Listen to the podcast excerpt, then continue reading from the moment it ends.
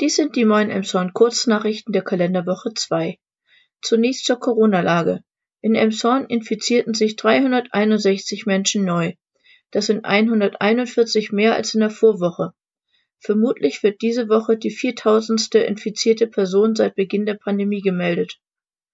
Bonava baut am Erich-Ollenhauer-Weg. 102 Wohnungen und eine Kita entstehen parallel zum Adenauer Damm. Vom Tisch ist die Ansiedlung von Gewerbe.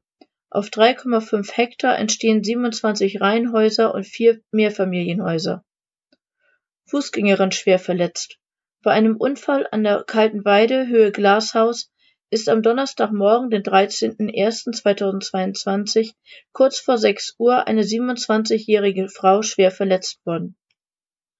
Eine Scheibe eingeworfen und Geld aus der Kasse gestohlen wurde aus einem Friseursalon am Damm in der Nacht auf Mittwoch, den 12.01.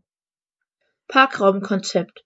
Für viel Unmut hat das zum 1. Januar neu eingeführte Parkraumkonzept gesorgt. Die Emsonner Nachrichten haben dem Thema eine ganze Artikelstrecke gewidmet. Die Meinungen reichen von Boykott bis Begrüßung, wenn man als Anwohner nun erstmals einen Parkplatz findet. Lars Bredemeier teilte mit, dass für das Parkhaus am Steindamm ein Monatsticket eingeführt werden soll.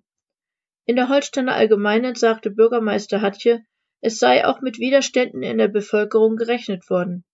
Wir wollen nicht Hauptpendlerstadt sein. Ziel sei es, Pendler fernzuhalten, die von weit außerhalb kämen. Es soll aber noch eine Überprüfung bis Ostern geben. Badeenten entdecken Emshorn.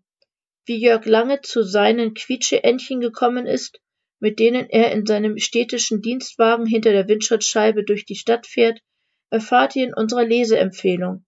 Den Artikel findet ihr in der Holsteiner am Wochenende Nummer 2 auf Seite 3 oder über den Link. Soweit die Kurznachrichten. Gelesen von Maike Neumann, Redaktion Peter Horst. Wir wünschen euch einen guten Start in die neue Woche.